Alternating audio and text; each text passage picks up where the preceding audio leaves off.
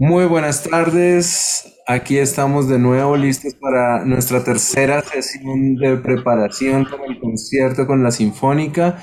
Un saludo para Liliana, para Norita, Antonio y Joan. ¿Cómo están ustedes? Muy bien. Muy bien, gracias y saludos a todos. Bueno, muchas gracias por conectarse. Entonces, pues como acabo de, mencionar, esta sería nuestra tercera sesión para mm, estudiar el repertorio que vamos a escuchar en el concierto con la Sinfónica em, el próximo jueves. Entonces, bueno, como ya hemos hablado de Stravinsky, posiblemente para algunos haya, haya cosas repetidas o cosas que ya hemos visto o que queramos retomar de lo que ya hemos presentado de Stravinsky. En ocasiones anteriores hablamos sobre la consagración de la primavera, pero también hablamos mucho de Stravinsky como, como persona y como compositor, ¿no? Como su música marcó una ruptura y, una, y un aporte muy importante para lo que denominamos la música moderna.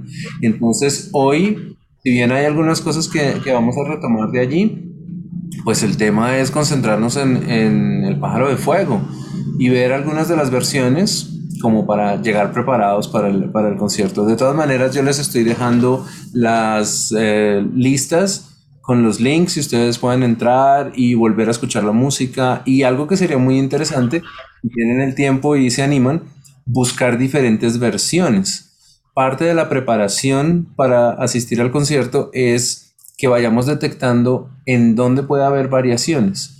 Eh, se me ocurre, por ejemplo, que el tempo puede ser diferente en una versión y en otra. Entonces no sabemos con qué nos va a resultar la sinfónica con el maestro Alejandro Posada, pero muy posiblemente sea su, su versión propia, su sello propio, ¿no? Entonces puede haber diferencias con lo que hayamos escuchado. Una cosa muy importante de esto de las interpretaciones es que no hay dos versiones que sean idénticas. Si bien se han estandarizado ¿no? Como que uno ya, ya reconoce las obras porque se interpretan más o menos de la misma forma. Siempre hay interpretaciones novedosas y hay directores y hay músicos pues que se arriesgan a hacer cosas diferentes o que tienen criterios diferentes y entonces el resultado musical es diferente. Vamos a ver por eso entonces con qué nos sorprende el maestro Posada y la Sinfónica la próxima semana. Entonces, ¿ustedes qué, qué han podido escuchar? ¿Qué idea traen? ¿Por dónde les gustaría que comenzáramos?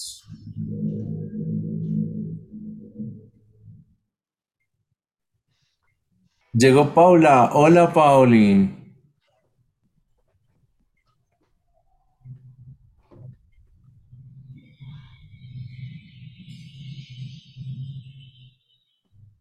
Estábamos esperándote. Ahora ya podemos comenzar. Entonces, les, les acababa de preguntar em, qué impresión tienen, qué han podido escuchar, qué idea traen y por dónde les gustaría que arrancáramos nuestra conversación sobre el pájaro de fuego. Estuve viendo una fracción de del pájaro de fuego. Y se, me hizo se me hizo un poco misterioso, como oh. fantasmal. Sí, señor como, como vampiresco, así las figuras de los bailarines. Sí, señor. Pero sí. muy, pero pues muy, muy acorde con la música de él. Ok, fantástico. Entonces, ese va a ser un punto importante, esta correlación que hay entre la danza y la música, que para mí sigue siendo un terreno muy, muy inexplorado, o sea, no conozco tanto de, de estas puestas en escena con ballet, pero que siempre me, me, deslumbra, me fascina, me gusta como, como ver cómo es que se hace eso, ¿no? Cómo se entiende esa, esa correlación. Qué bueno que hayas podido ver una versión, no solamente escuchar la, la música, ¿no? ¿Quién más nos comenta algo?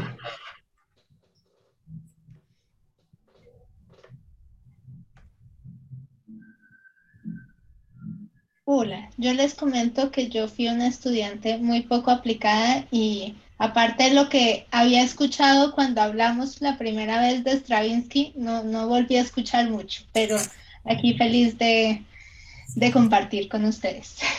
Bueno, fantástico. No te preocupes que no hay nada que tenga que ser así como, como por presión ni por, ni por angustias. Todo lo contrario. Lo que queremos es dejar como algunas ideas para que de aquí a una semana puedan escuchar el repertorio, puedan volver sobre los autores y vayamos pues más entusiasmados al concierto, ¿no? Es, es, es curioso porque no por conocer el repertorio vamos menos entusiasmados. No, no sabemos en realidad qué es lo que vamos a escuchar, pero si llevamos en la mente la música, ¿no? Como si vamos con un poquito más de información, pues lo podemos disfrutar un poco más, ¿no?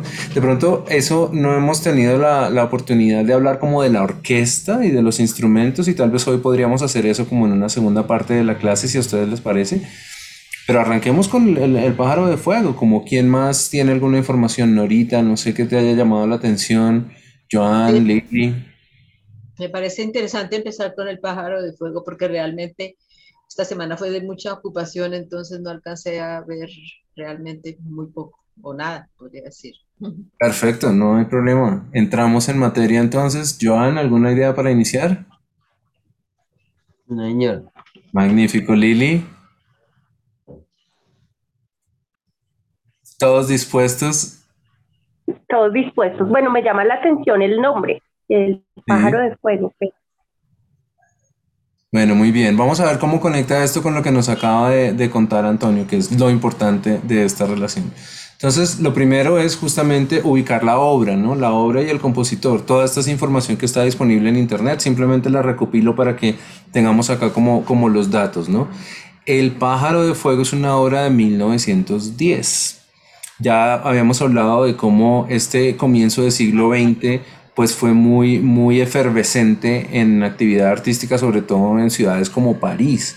Y cuando hablamos de los nacionalismos, mencionamos también que los rusos venían como con un impulso muy importante, ya desde la época de Tchaikovsky, como con los, los románticos de mediados del siglo XIX y así avanzando el siglo hacia el, hacia el siglo XX, como buscando esta identidad nacional, ¿no? Como dándole a través de la música una caracterización a su identidad. De ahí la importancia de este tipo de obras, porque fíjense que este es un ballet escrito por un ruso y eh, con participación de otros rusos que se encuentran para, para hacer este tipo de, trabajo que requiere un equipo, toda una producción, hacer una cosa de estas, ¿no? Y que toma como base justamente un cuento tradicional ruso estrenado en París el 25 de junio de 1910 durante la segunda temporada de los ballets rusos en la capital francesa. Nos cuentan los nombres de los intérpretes y del libretista, pues que son datos que pueden resultar interesantes en algún momento. Digamos, si quisiéramos profundizar en alguno de los detalles. Lo que me llama la atención cuando aparecen estas, estas eh, figuraciones de los nombres es que muchas veces efectivamente los encontramos en otros contextos y vamos a ver, por ejemplo, qué ocurre con, con esto de, de, la relación de Stravinsky con otros compositores. ¿no? Es un cuento danzado basado en leyendas rusas que fíjense cómo lo, lo ponen acá, dice que empezó a gestarse entre un grupo de amigos. Estos amigos, que ahí nos, nos explican quiénes son, se reúnen y empiezan a trabajar sobre la idea de hacer una obra que recoja estos temas como de la tradición rusa y resultan con la idea de el cuento eh, adaptado en un libreto por Michel Fouquin y en ese grupo pues dicen bueno hagamos un ballet está Dagialeva ahí y entonces dice hagamos, hagamos un ballet y encarguémosle la música a este señor Anatoly Liadov que es discípulo de Rimsky-Korsakov. Aquí lo que me parece que hay que destacar es la importancia que tuvo Rimsky-Korsakov para la música rusa. De él pues se conocen tratados, pero más, que, más allá de los tratados se conocen unas obras orquestales monumentales. O sea, la tradición orquestal de los rusos se consolida así completamente con Rimsky-Korsakov y con Tchaikovsky. Por eso, la, la, por eso son tan conocidos y son tan renombrados, ¿no? La, la, la importancia musical de sus obras es que consolidan el lenguaje sinfónico desde la identidad rusa. Entonces, claro, los discípulos de una persona tan importante como Rimsky-Korsakov, pues obviamente deben ser personas que vienen con ese, con ese espaldarazo, digamos, de, haber tenido como maestro a semejante personaje. ¿Por qué lo conectamos aquí? Por Rachmaninoff. porque él también venía de esa tradición de Rimsky-Korsakov. Finalmente, no fue Anatoly Liadov quien hizo la composición, se la encargaron a Stravinsky. Y Stravinsky pues era muy joven, él mismo dice en sus memorias, aquí hay una cita, pues que esa era como, como una oportunidad porque le daban el, el, trabajo a él, le confiaban el trabajo a él sin ser todavía de la talla de otros compositores pues importantes y reconocidos. Entonces dice Stravinsky, aunque al principio me asusté porque el encargo estaba atado a una fecha determinada y yo, que aún entonces no conocía mis propias fuerzas, temía no poder cumplir con ella, acepté la propuesta era muy halagadora para mí. Me habían escogido entre los músicos de mi generación e iba a participar en una empresa importante con personalidades tenidas por sobresalientes en su terreno. Entonces ya había un renombre de los ballets rusos, ya habían estado en París y es una, es una oportunidad realmente muy importante para que Stravinsky entre en este mundo de las, de las producciones y a través del ballet. Por eso lo mencionábamos cuando hablamos de Stravinsky, que esta primera época está caracterizada por sus producciones de ballet. Y ahí ven ustedes la importancia de El pájaro de fuego. Tiene dos fechas, ¿no? Como hemos visto ahí arriba, dice 1910, 1919. Ahora vamos a explicar por qué. Pero el ballet, como dice aquí, se gestó entre 1908 y 1909 y se estrenó en 1910. Entonces, dice aquí también que Stravinsky tuvo que salir a recibir varios aplausos por su primer ballet. Entonces, podemos entender que fue un éxito, contrario a lo que habíamos hablado de la consagración de la primavera. ¿Qué pudo hacer que su primer ballet fuera tan exitoso y el siguiente tan controvertido? Ya lo hemos visto en los elementos de eh, el lenguaje musical que utiliza Stravinsky para ambas obras. Vamos a, vamos a comparar un poquito algunos de los de los segmentos y ustedes se van a dar cuenta. Claramente este es un éxito y se volvió parte del repertorio de los ballets rusos, como un respaldo importante para Stravinsky, porque si le, le había ido bien con este, ¿por qué no le habría de ir bien con los siguientes? ¿no? ¿Qué piensan ustedes?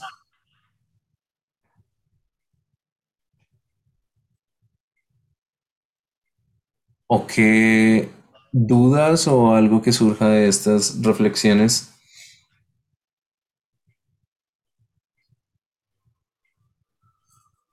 ¿Nada en particular? No, nada en particular que comentar. Bueno, muy bien. Entonces miremos, miremos la obra. Es un ballet en dos escenas. Efectivamente, como nos dice Antonio, está situada en el mundo maléfico del mago Cachet. Supongo que se pronuncia Cachet, espero que sí.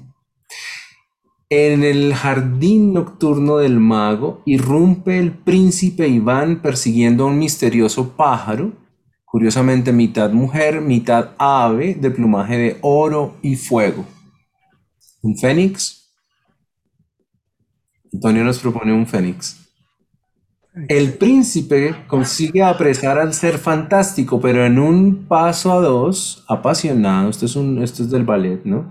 El pájaro de fuego ruega al príncipe que le devuelva la libertad y a cambio le regala una pluma mágica con la que podrá llamarle siempre que lo necesite. El príncipe lo libera y el pájaro emprende agradecido el vuelo. Esa es la primera escena. En la segunda, Clarea el día y aparecen las princesas encantadas por el mago para jugar en el jardín. El príncipe Iván baila con ellas y se enamora de la más bella, la Zarevna. A, los, a lo lejos resuenan las trompetas que anuncian la llegada del mago, furioso por la presencia de un intruso en sus dominios. Viene acompañado por su corte de monstruos. Las princesas se refugian en el castillo y el príncipe queda solo ante el malvado Cachet. Entonces recuerda la pluma del pájaro de fuego y le llama en su ayuda. El pájaro aparece y obliga a danzar a los monstruos hasta su extenuación.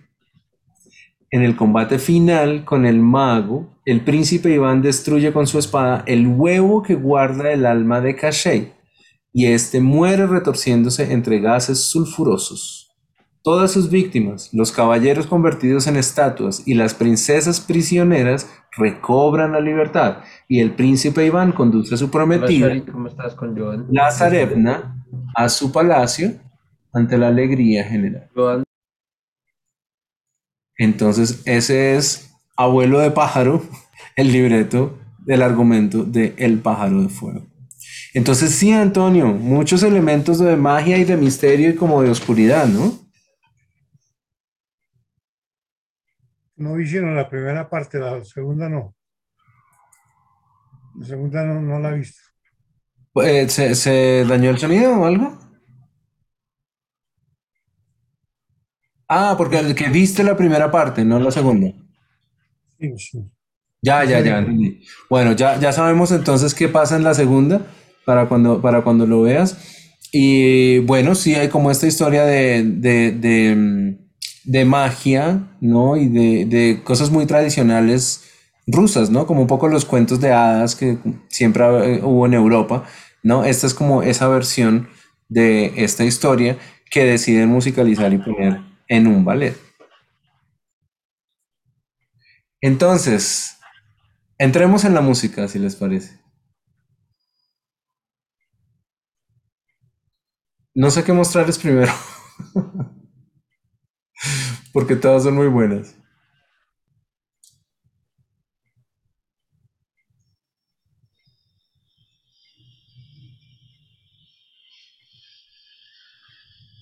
Me cuentan cómo aparece el sonido. Aquí tenemos una excelente versión que les compartí de la suite del pájaro de fuego que se encuentra en Spotify. Pero bueno, antes una- un comentario, ¿no es cierto? Como si es un ballet que tiene varios, varias escenas, digamos, no movimientos, sino como varias secciones, varias partes. Entonces, ¿cómo, ¿por qué se llama una suite? ¿Por qué se convierte en una suite? ¿Y cómo la pueden interpretar con la orquesta? Que es lo que vamos a ver el, próximo jueves, ¿no? Entonces, aquí la explicación del el 1919 también. Resulta que los compositores, muchas veces los mismos compositores lo hacen, ¿no? Cuando hacen estas obras grandes, estos montajes escénicos, bien sea para ópera o para ballet o para formas de teatro musical, pues hacen también una serie de selecciones y arreglos para que se puedan interpretar instrumentalmente solo con, con la orquesta. Entonces, en esta versión, que es de 1919, Stravinsky organiza los temas principales de la, de la obra, pero deja solamente la, la- música, de modo que se puede interpretar la música sin necesidad del montaje escénico, sin, todo, sin representar todo el ballet. Entonces, importante lo de la versión, porque había una versión anterior de la, de la suite, pero Stravinsky mismo la revisa en 1919. Y cuando veamos en el programa de la orquesta, la versión que vamos a escuchar es la de 1919. Eso es, eso es característico y eso es seguramente una decisión del director que quiso que fuera esa la versión eh, de, la, de la suite que vamos a escuchar. Entonces aquí como vemos tiene siete partes y una duración aproximada como de 12 minutos.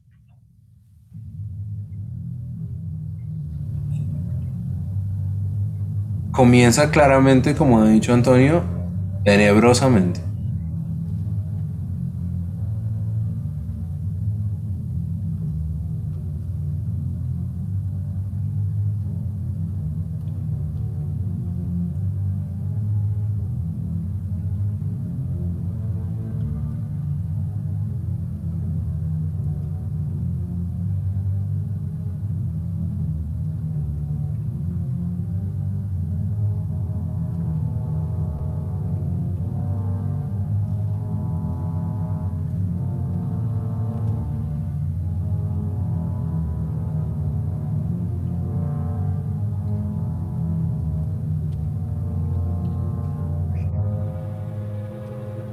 Comienza muy suave, así que recomiendo subir el volumen para que lo escuchen bien.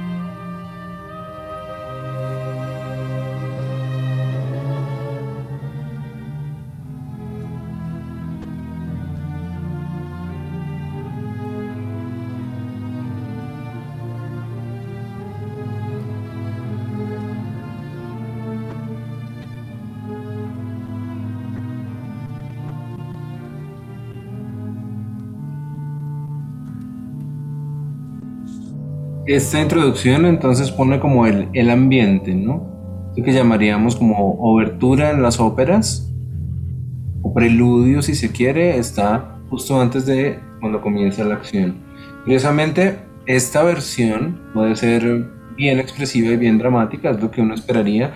Fíjense que el director es Leonard Bernstein, con la Filarmónica de Nueva York.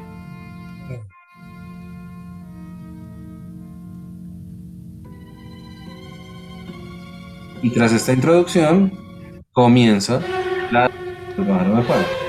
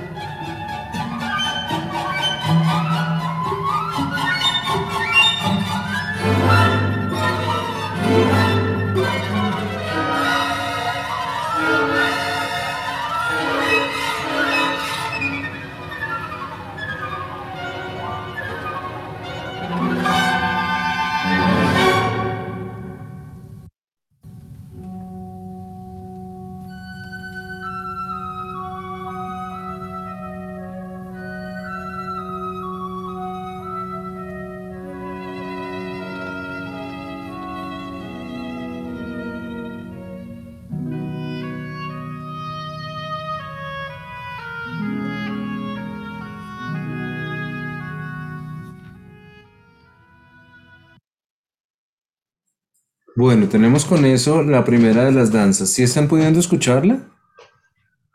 Sí, sí. Sí, señor. Sin Sí. problema. Sí se escucha bien. Es algo, es algo con el audio, Lili, de tu, de tu entrada, tal vez. Mm, bueno, intenta, intenta cambiar alguna configuración para que puedas seguir escuchando. Entonces, tenemos ahí la, la introducción, la primera danza y las variaciones. Si tuvieran que usar una palabra o pocas palabras, ¿cómo describirían esa música? ¿Quién quiere contarnos? ¿Cómo? ¿Cómo describirían eso que, se que acabamos de escuchar?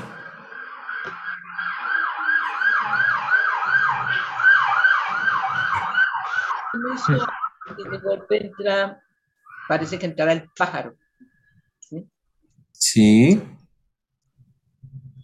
Pero eso es porque conoces la historia.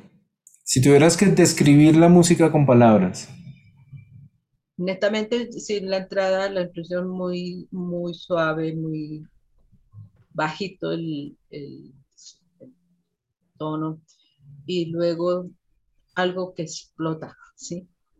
Cuando- ok. Como con cambios súbitos. Sí, cambio súbito, un cambio brusco de no diría brusco, un cambio, como dices tú, súbito de momento. no Ok. Algo inesperado. ¿Qué más palabras se les ocurren ahí para referirse a este Stravinsky? Pues es como romántico, ¿no? O sea, esta es una versión muy, muy linda, muy, o sea, un poco distinto a, al de la primavera que escuchamos más la otra vez. Es, y, sí, es, es más, más romántico, más clásico en el sentido de lo que tal vez, digamos, venía en la música, no sé, sí, romántico. Sería para mí como la... Ok.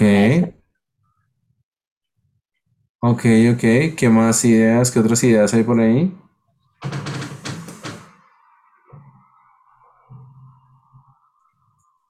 De ser misteriosa en todo caso. Ok, como, como intrigante, ¿no? Como algo así. Sí. Ok. Les estoy, les estoy haciendo una pregunta muy difícil, ¿no? Porque hablar de música, describir la música, es un ejercicio muy, muy difícil. ¿Qué palabras para describir, para describir la música es muy difícil encontrarlas? Lo que, lo que vemos es que, es, pues como hemos escuchado de pronto alguna, algunas obras de Stravinsky, ¿no? Como aquí hay algunos elementos que ya reconocemos en Stravinsky. Por ejemplo, que hay de la rítmica. Hay unos instrumentos que entran como con unos ritmos muy particulares. Sigue, Paula. No, que sí, que sí hay, o sea, aunque lo veo como muy romántico, pero sí hay unos en ritmos como en, en unas entradas como que, que irrumpen un poco y, y que le dan un toque muy particular. Exacto, no es romántico en el sentido melodioso ni en el mismo sentido que es romántico Schubert o que es romántico Brahms. ¿Cierto? ¿Es algo así? Sí, de acuerdo, o sea, es como que el, sí, la, la melodía un poco, o sea, las notas son como, ro- pues me, me sonaron como, como sí, muy lírico, muy romántico, pero sí en términos, tal vez lo que tú dices de rítmica y de, eh, sí, de, de compás, sí, digamos, de, de, la, de las combinaciones, pues sí tiene su, o sea, se, se ve como esa, sí, sí, la, la, se ve el Stravinsky que, que pues Que conocimos, ¿no es cierto? Entonces, no es que sea una ruptura con el lenguaje clásico, con el lenguaje romántico. Recuerden que proviene de la, la- la herencia sinfónica rusa, claro, pero de pronto no es tan, tan audaz o tan contrastante como en la consagración de la primavera. Por eso la, primera impresión es como del ambiente romántico o misterioso o este lenguaje descriptivo, ¿no es cierto? Está describiendo una escena, está describiendo como un entorno y luego los personajes. Y aquí viene una cosa muy importante y es que para la música eh, europea, en la ópera, como en el ballet, fue muy importante que las melodías y a veces también las armonías y los eh, ciertos, ciertos motivos, incluso rítmicos, son lo que representan a los personajes. Entonces va a haber una melodía que identifica al pájaro, va a haber otra que identifica al príncipe, va a haber una armonía y toda una descripción musical del, del el personaje del mago, en fin. Y esto lo que crea es lo que llaman en publicidad recordación. Nunca me ha gustado esa palabra, pero es lo que, lo que quiere significar, ¿no es cierto? Es como lo que me evoca al personaje. La palabra en alemán es, es más bonita que es Leitmotiv y es la idea de que la música representa a los personajes, ¿no? Y uno podría sentir en la música cuando entran estos instrumentos o cuando entran estos personajes, suena eh, dentro, de dentro del discurso musical identificándolos y eso lo hace muy, muy bonito y muy atractivo. Si escucháramos todo el ballet sería muy claro, por supuesto, porque tendríamos que ver cada uno de los, los personajes que están en escena, lo encontraríamos también en la música. Nos toca con la suite, pero conociendo la historia podemos decir, ah, aquí puede estar pasando esto, puede estar pasando lo otro. Importante entonces reconocer esas cositas y cuando ustedes la escuchen se van a dar cuenta. Y otra que quería mencionar, como con Stravinsky hay como una estridencia, ¿no les parece? Como una búsqueda de la sonoridad. Cuando utiliza los cobres, o sea, los, los viento metales, lo hace con estridencia, no con disonancia ni con desagrado, no es que estén, no es que estén salidos de, de tono o algo así, o de, su función, pero sí como con, con vehemencia, como con, con mucha fuerza, ¿no? Y cuando utiliza las cuerdas, por ejemplo, en ese primer pasaje introductorio para la parte misteriosa, entonces son sonidos graves, son como muy vibrantes, pero son sonidos como muy prolongados. Esto es porque la orquesta es como una paleta de colores y el compositor recurre a esa, a esa paleta para lo que quiere producir. Digamos, las cuerdas en su sonido grave sirven más para hacer ese tipo de descripción, mientras que los vientos con esa potencia que tienen, especialmente los metales, pues sirven para el efecto de contraste y eso que nos decían ahorita como del cambio súbito de, de la sonoridad, ¿no? Y ahí los compositores están jugando con el timbre, pero también con la potencia de los instrumentos. No sé si han tenido la oportunidad de estar al lado de una trompeta o de cualquier instrumento de, de viento metal, pues tiene una potencia increíble. Y qué decir si un violín no suena fuerte cuando hay 30 violines tocando juntos, ¿no? Por eso la orquesta tiene esta fuerza tan impresionante, ese colorido tan amplio y, y esa gama, es una paleta de colores muy, muy, muy detallada y quien la sepa utilizar como un Rimsky-Korsakov, pues entonces realmente puede aprovechar todo el colorido de esa orquesta. Bueno, encontré esta versión que además me llama la atención porque no, no conozco y no le he seguido la pista a la orquesta de YouTube. Aquí dice YouTube Symphony Orchestra interpretando pasajes de El pájaro de fuego.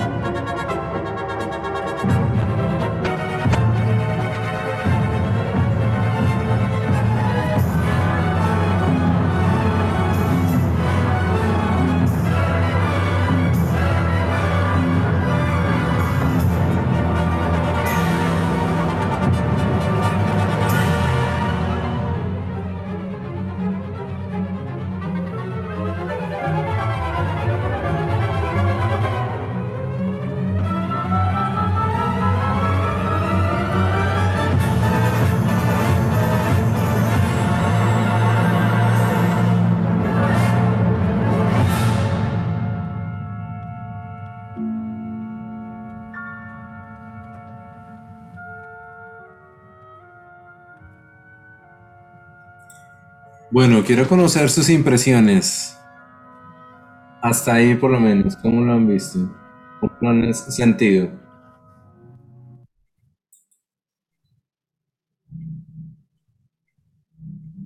Tremenda orquestación. Y el, y el tamaño de la orquesta, ¿no?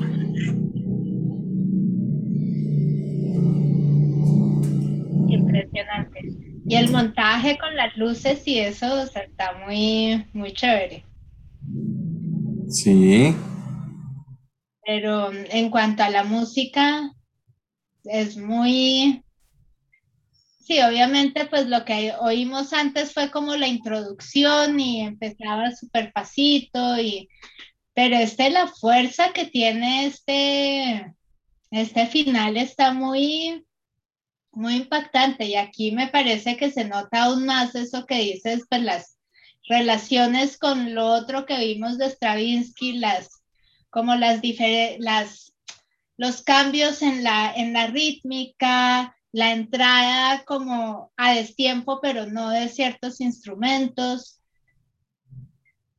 Sí, Claro, me, sí. me- sí, muy chévere, me gusta, me gustó mucho.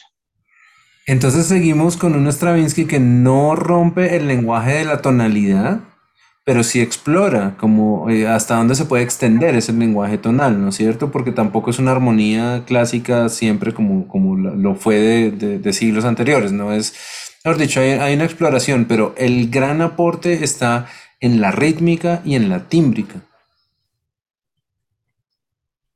Sí, un poco uno habla de los compositores de estos, de esta época, de comienzos del siglo XX, como qué fue la innovación en cada uno. Y por supuesto, todos tienen que resolver todos los elementos y eso hace parte de la propuesta estética, pero en Stravinsky está muy marcado esto y seguramente eso hace que sea una música muy afín al ballet, es decir, útil para el ballet. ¿No? Digamos un, un diálogo, una, una amalgama muy, muy conveniente entre esto que él está haciendo y la danza. Claro que ahí no se sabe qué va primero, ¿no es cierto? No es como que se compone la música y sobre eso se baila, o se baila y sobre eso se compone la música, sino como un poco de las dos. No, es un trabajo consensuado, es un trabajo como, es muy elaborado, pienso yo, este tipo de, de, de montajes, porque aparte vienen de un libreto, o sea, hay una historia que contar, pero cómo se logra esa relación entre la música y la parte escénica, pues es una cosa de, de- gran complejidad, ¿no? ¿Qué piensan por allá, Lili, Norita, Joan?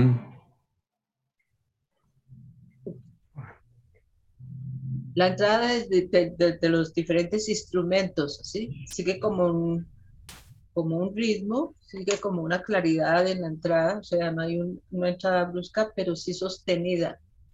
Sí, Siente uno como las sensaciones de sentirse hasta cierto punto como que se, uno se eleva, como que está volando, ¿no? ah, Por- claro, lo, lo- se lo, lo absorbe completamente, ¿no? Por lo, precisamente por lo como se, el juego con los instrumentos. Especialmente en una obra como esta, en esta danza de, de- danza infernal, ¿no? Lili, ¿tú qué piensas?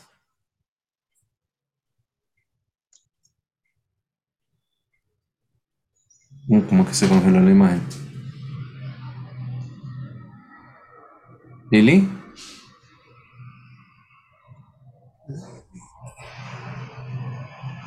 Bueno, les voy contando un poquito más sobre la orquesta. Ya que tenemos esta imagen aquí, pues de una vez revisemos que, que sepamos cositas de la orquesta para... Porque muy posiblemente esté ubicada de la misma manera. No, no sé si sea del mismo tamaño, no sé con qué tamaño de orquesta la vayan a representar. Seguramente esta orquesta de YouTube tiene como, como propósito ser una orquesta muy grande y vieron ustedes como caras muy jóvenes, ¿no? Como de, de- gran espectacularidad, además con el montaje de proyección y demás, como puede que la orquesta sea más grande que la que pide Stravinsky en la obra, ¿no? Como puede que esté la instrumentación, pero el tamaño de la orquesta pues es notorio, ¿no? Casi siempre o por lo general vamos a encontrar al director en el centro con los primeros violines a su izquierda, los segundos violines enseguida, ¿no? Como todo el grupo de violines 1 y 2 está a la izquierda del director. Al frente, en medio, está el conjunto de las violas, a la derecha y hasta bien atrás el conjunto de los chelos y al fondo el grupo de los contrabajos. Entonces con eso tenemos a toda la familia de las cuerdas, que es la que forma como el, el, el gran núcleo de la, de la orquesta. Detrás de las cuerdas y en el centro están los instrumentos de viento madera. Oboe, clarinete, fagot, contrafagot, ¿no? Los que son de madera, y la flauta, que no es de madera, pero que se considera dentro de esa familia. La flauta traversa, aunque es metálica, se considera dentro de la familia de los vientos.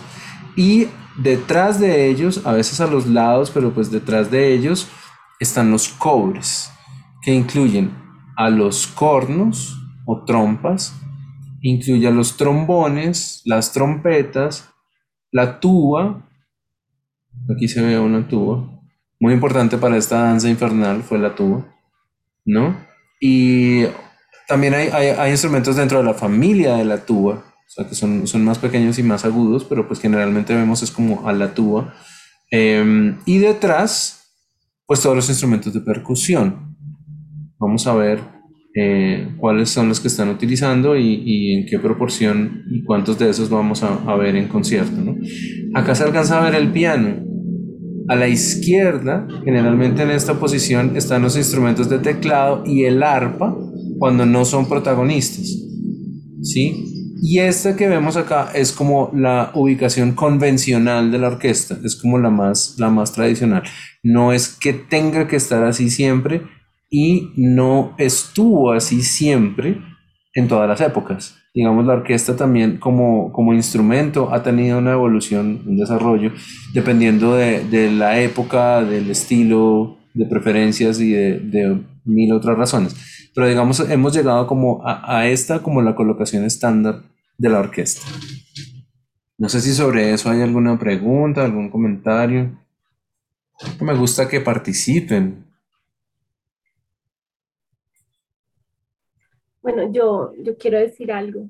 Yo no sé, no sé mucho de música, pero cuando empezó vi como una combinación y una repetición de ciertos sonidos, pero muchos como, como, como una combinación de como si metiera todo enseguida. Me pareció como un salpicón. No sé si eso eh, suena, te suena algo, le suena algo, pero yo que cerré los ojos para escucharlo, sentí como un montón, un montón de cosas muy seguidas que, me llamaron la atención porque, eh, bueno, no conozco estadística, pero eh, he escuchado música clásica y pues me llama la atención porque no es como la mm, como una pasividad, sino como un montón de energía que se suelta todo el tiempo. Eso percibí al principio. Y así es, así es. ¿Alguien más? Bueno, te digo entonces que lo que pasa es que es una cantidad de información increíble, ¿no? En realidad es como, como un, baño de información porque tiene, tiene todos los sonidos en todas las gamas, en todos los volúmenes posibles, en fin, lo que es es un caos organizado. Digamos que toda esa cantidad de sonidos, toda esa cantidad de estímulo sonoro es lo que el compositor organiza sobre una idea musical, entonces pues le da color con los instrumentos digamos, en esto, en esto hay mucha, mucha subjetividad, y mucha variación, ¿no? Hay quien dice que se compone sobre el piano, o sea, que primero se inventa una melodía y de ahí salen cosas. Hay otros que no, que no necesitan el piano. Hay quienes tienen ya la imagen sonora completa en la cabeza. Hay quienes la desarrollan a partir de, de ideas o, de, de, de, mm, motivos pequeños específicos y luego eso se va orquestando. De hecho, orquestar es una de las disciplinas que se estudian dentro de un programa de música. Sí, una cosa es estudiar la armonía, el contrapunto, como la teoría. Otra cosa es conocer la técnica de los instrumentos. Pero orquestar es en sí mismo una, un arte. ¿No? Lo, lo conoce, lo, lo hace quien sabe cómo funcionan los instrumentos. Por eso hay grandes orquestaciones que son muy famosas. Casos que ya hemos mencionado de uno de los rusos, de Mussorgsky, fue orquestado por Maurice Ravel, un francés. Entonces es conocida la orquestación casi que más que la obra original que fue escrita para piano, pero, pero no, también se conoce la obra para piano. Lo que pasa es que es distinto cuando vas a escuchar la misma obra en orquesta, ¿no? Interpretada por la orquesta, con todos los colores, con todos los instrumentos, con absolutamente toda la información. Pero eso lo hace alguien que es capaz de pasar la obra, respetando la obra, conociendo la obra, traducirla a esos colores con toda la gama de la orquesta. Entonces, claro, cuando uno escucha la orquesta, es que por eso es que es fascinante que podamos ir a este concierto, es muy distinto que verlo en una pantalla y escucharlo a través de unos parlantes, porque tienes realmente la percepción directa de todos los sonidos al tiempo. Entonces son el trombón con todos sus armónicos, eh, los violines con todos sus armónicos, la percusión con toda su vibración.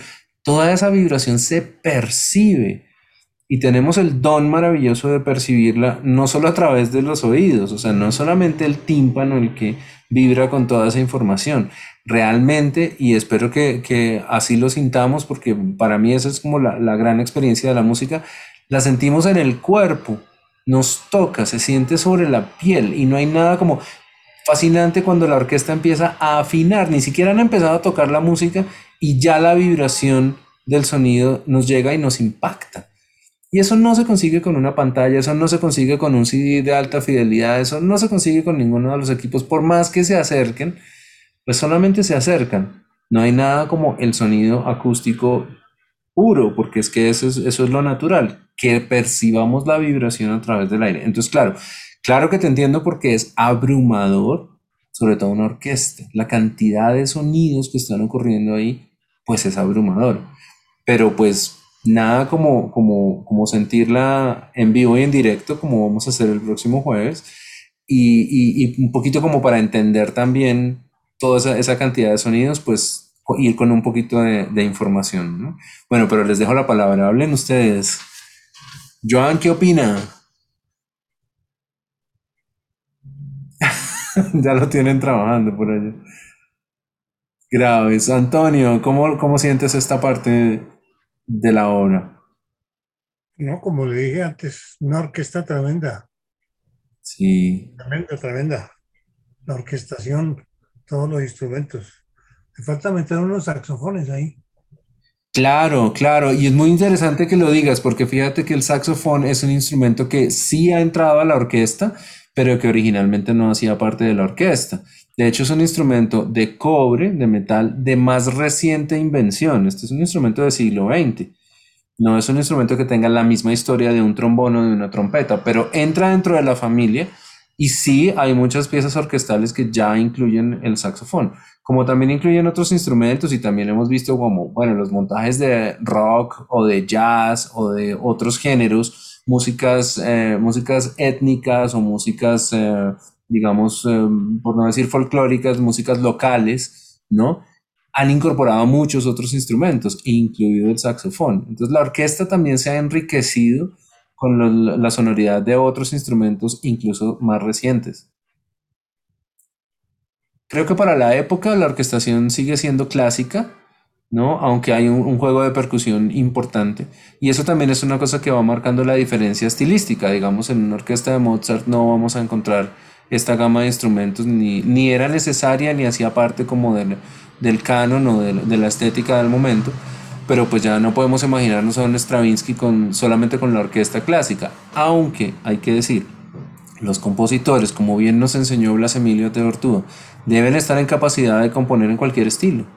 Un buen compositor conoce los elementos del estilo y podría componer para cualquier conjunto de instrumentos.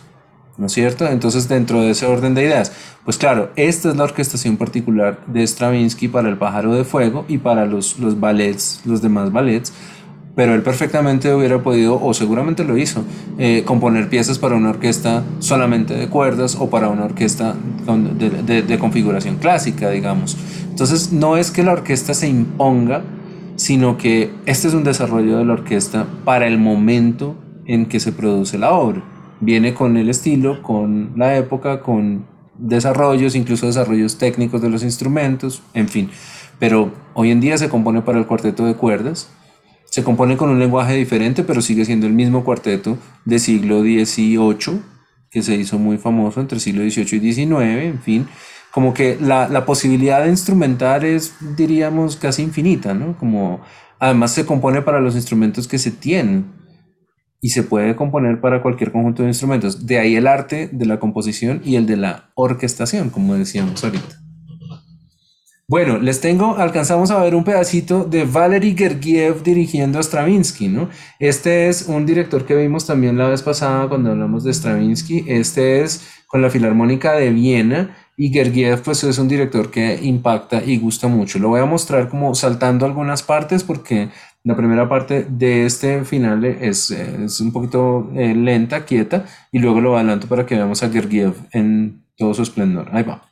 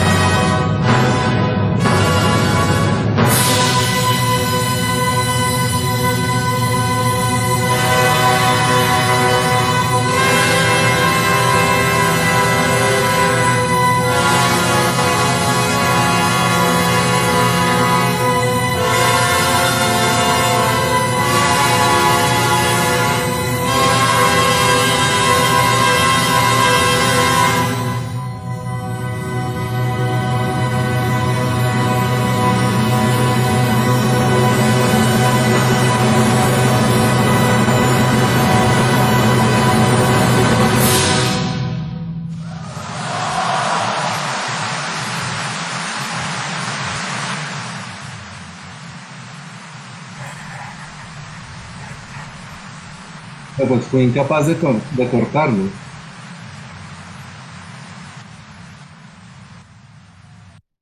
Casi cinco minutos de ver a Gergiev en acción. Comentarios, opiniones, preguntas, inquietudes.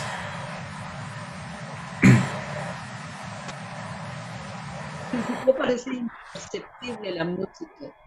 Después va entrando cada instrumento va subiendo, va subiendo hasta que llega el impacto de toda la orquesta, ¿no? Maestría de la orquesta y del director, porque lograr eso como, lo, como él lo hizo, ¿no? Se fijaron ustedes como en, en el nivel de expresividad, desde el piano pianísimo hasta el forte fortísimo, ¿no? Esto, gesto que él hace que es perfectamente pausado, perfectamente sutil, ¿no? ¿Qué más? ¿Qué más notaron ustedes por ahí?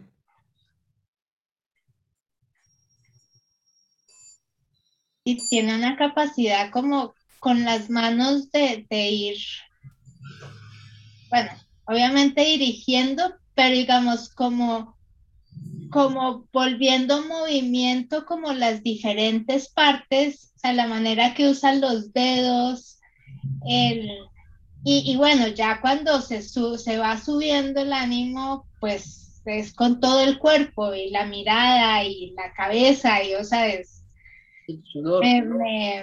pues además de que la música es impactante, pues ver al director, eh, a un director así, con razón, no para de, de, sudar. Claro, claro, entonces el mejor ejercicio Mejor cardio dirigir orquesta. Al Gergiev, por supuesto. Fíjate que llama, llama, la atención que Gergiev no utiliza batuta. Hay algunos que no. Y ha habido grandes directores que no utilizan la batuta, pero no es frecuente. O sea, lo más frecuente es que el director de orquesta utilice batuta. ¿Por qué? Porque tiene que tener visibilidad para los instrumentistas que estén más lejos. Básicamente la batuta es una ayuda visual para que, pues sí, la marcación sea clara, pero también para que se le vea. Entonces, esto de dirigir la orquesta solo con las manos, pues ya es, un estilo propio, ¿no? Es un, es un sello propio, no es porque no se pueda hacer o algo así, sino que pues no es lo usual, es como más convencional que la orquesta se dirige con batuta y el coro se puede dirigir con batuta o sin batuta, pero en realidad es como menos necesaria la batuta con el coro, más necesaria la batuta con, el, con la orquesta. Pero Gergiev dijo que no. Y hay otros es muy distinto el estilo de Gergiev del anterior, que estaba con la orquesta eh, sin, digamos, hacer valor de juicio, pero son muy, o sea, el estilo de dirección es muy distinto. El otro era mucho más, o sea, mucho menos expresivo con la cara, o sea, sus movimientos y todo, pues muy claro seguramente y muy, pero, pero el movimiento de Gergiev con el cuerpo completo y, la expresividad es muy distinta al otro. Sí, y en eso que tú señalas hay todas las variedades posibles. No hay, no hay sino que conversar con un músico de orquesta para preguntarle, ¿no? ¿Y cómo les fue con tal director? ¿Y, qué opina usted de esto y lo otro, ¿no? Y hay de todo, o sea, tanto en la manera en que lo hace, o sea, el estilo propio del director, como en la manera que se recibe. Porque para algunos músicos esto puede ser perfectamente claro y para otros no. Para otros esto puede ser desesperante porque entonces no, no entienden la, la, marcación o no les parece la más ajustada, aunque Gergiev tiene un estilo impecable, o sea, es, pulcro en el uso del, como tú dices, de las manos, del cuerpo, de todo, pues no, no haría falta, pero digamos, es, es un mundo de la, de la comunicación tan infinitamente complejo ¿no? Lograr que una orquesta se sienta a gusto con un director, lograr que eh, eh, una orquesta le responda a un director, o sea, que la, comunicación realmente fluya, es una cosa muy excepcional.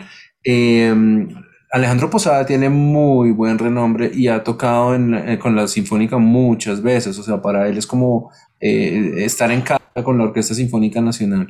Yo creo que ese concierto va a ser muy impactante y muy bonito por eso también por su manera de dirigir y por pues, la, trayectoria ¿no? de la orquesta y del director. Vamos a ver, vamos a ver qué pasa el próximo jueves en esa, en esa interpretación, pero pues esperamos que sea como, como de, de muy alto nivel, ¿no? Curiosamente, buscando material para esta clase, encontré un artículo de un estudiante de EAFIT que hace un análisis de la manera en que Alejandro Posada dirige y de la, curiosamente y particularmente de cómo dirige el pájaro de fuego. Entonces, el último link es como, es un paper, es una cosa como muy académica, ¿no? Con base en, en unos criterios musicológicos, pero reúne los elementos de los que estamos hablando, ¿no? El estilo de dirección, la manera de dirigir de Alejandro Posada, ¿no? No, no de cualquier persona, sino justamente de este director, justamente con el pájaro de fuego. Así que si es de interés para alguno, ahí está también el link. Es un PDF, no sé cuántas páginas, es, una, es como una tesis tal vez o un, un artículo eh, es bien específico en temas, en temas musicales, musicológicos, pero es interesante porque es alguien que está buscando justamente esa relación de cómo se expresa y particularmente en una obra de Stravinsky. Bueno, este mundo es infinito. El mundo de la música es fascinante y es, pues, siempre sorprendente. Espero haberles dejado eh, un grato encuentro con Stravinsky que nos sirva de preparación para el próximo concierto.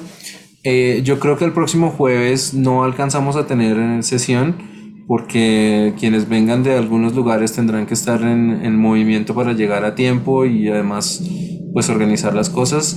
Eh, confirmo todo por el grupo, pero pienso que el próximo jueves no haríamos sesión de clase, sino hasta el, hasta el jueves siguiente, si todos están de acuerdo. De acuerdo. Eh, Germán, rápidamente una última cosa que me llamó mucho la atención de comparando los dos, digamos, la orquesta esa que me mostraste en YouTube y esta con el director Grieg, eh, eh, fue el, la, la edad promedio de los músicos. Sí. O sea, este último son músicos mucho más veteranos, o sea, Seguramente con mucha más experiencia se veía en el anterior un grupo de músicos en promedio más joven. O sea, simplemente me llamó, me llamó la atención. Esta era la Filarmónica de Viena. O sea, no puede haber una orquesta más tradicional que las de Berlín, las de Viena, como las, las grandes orquestas de, de, siempre. Y por ahí han estado los más importantes directores, ¿no? Estamos hablando de Karajan, estamos hablando de... La Filarmónica de Viena, tienes toda la razón. Sí, es, es eso. Pero ahí, ahí también, eso es muy importante porque ahí es donde se ve el sello del director. Digamos, la orquesta, esta, la, la, la Filarmónica de Viena sonó diferente con Harnoncourt que cuando la dirige Gergiev que cuando la dirigía, bueno, no sé, cada uno de los directores en su momento. Por eso es toda una experiencia que haya directores eh, de diferentes proveniencias, de diferentes edades, de diferente formación dirigiendo las orquestas, ¿no? Caso importante, nuestros directores colombianos que están dirigiendo orquestas en Europa. Caso importante, Dudamel, ¿no? Pues que ya tiene pues todo un, un renombre con orquestas internacionales, ahora está en París ¿no? Como que toda esa, toda esa información es interesante, ¿no? Como vamos a ver cómo le va a Dudamel en París, ¿no? Y pues seguramente le irá muy bien, pero es como, ¿cuál es el sello que le va a poner a esa orquesta? en las orquestas se habla de temporadas, ¿no? La temporada de tal orquesta con tal director duró 20 años frente a la orquesta, entonces eso es una manera de caracterizar también las interpretaciones. No de predisponer, pero sí de decir como, bueno, Gergiev tocando una orquesta rusa, pues, ¿no? Creo que Gergiev estuvo en Colombia, estuve hablando con alguien que me dijo algo así. Imagínense ustedes tener la oportunidad de, de, de, de, de Gergiev, ver a Gergiev dirigiendo una orquesta colombiana, como eso para los músicos también es muy importante, ¿no? Muy, muy significativo, porque el sello es diferente, porque el estilo es diferente, porque la comunicación es diferente. ¿Cómo se logra comunicar este que es ruso, que seguramente hablará inglés, pero con estos colombianos que no todos hablan inglés? Y entonces, ¿cómo se logra el, propósito musical? Pues porque se logra, claramente, pero porque tiene todos esos otros elementos, ¿no? Aparte del, lenguaje hablado, pues está todo lo que implica el, gestual y todo lo que trae la música consigo. Pues bueno, eso ha sido nuestra tercera sesión en preparación del concierto. Nos vemos allá. Luego me cuentan quién, quién va, confirmados para que, para que nos encontremos allá en algún momento y podamos comentar. Seguramente habrá un intermedio o algo. De todas maneras, me dará mucho gusto que, que vayan y nos veamos allá, porque me encanta que las clases tengan también como, como esa posibilidad de, de luego ir a, a, terreno, vamos a campo con, con, un poco de experiencias musicales. Sí. Bueno, muchas gracias. Buenas noches. Encantado, Antonio, feliz noche. Gracias por venir, gracias por participar. Gracias, hermano. Entonces nos vemos allá. Chao. Nos vemos allá. A todos un abrazo, feliz noche. Mismo. Chao. Buenas noches.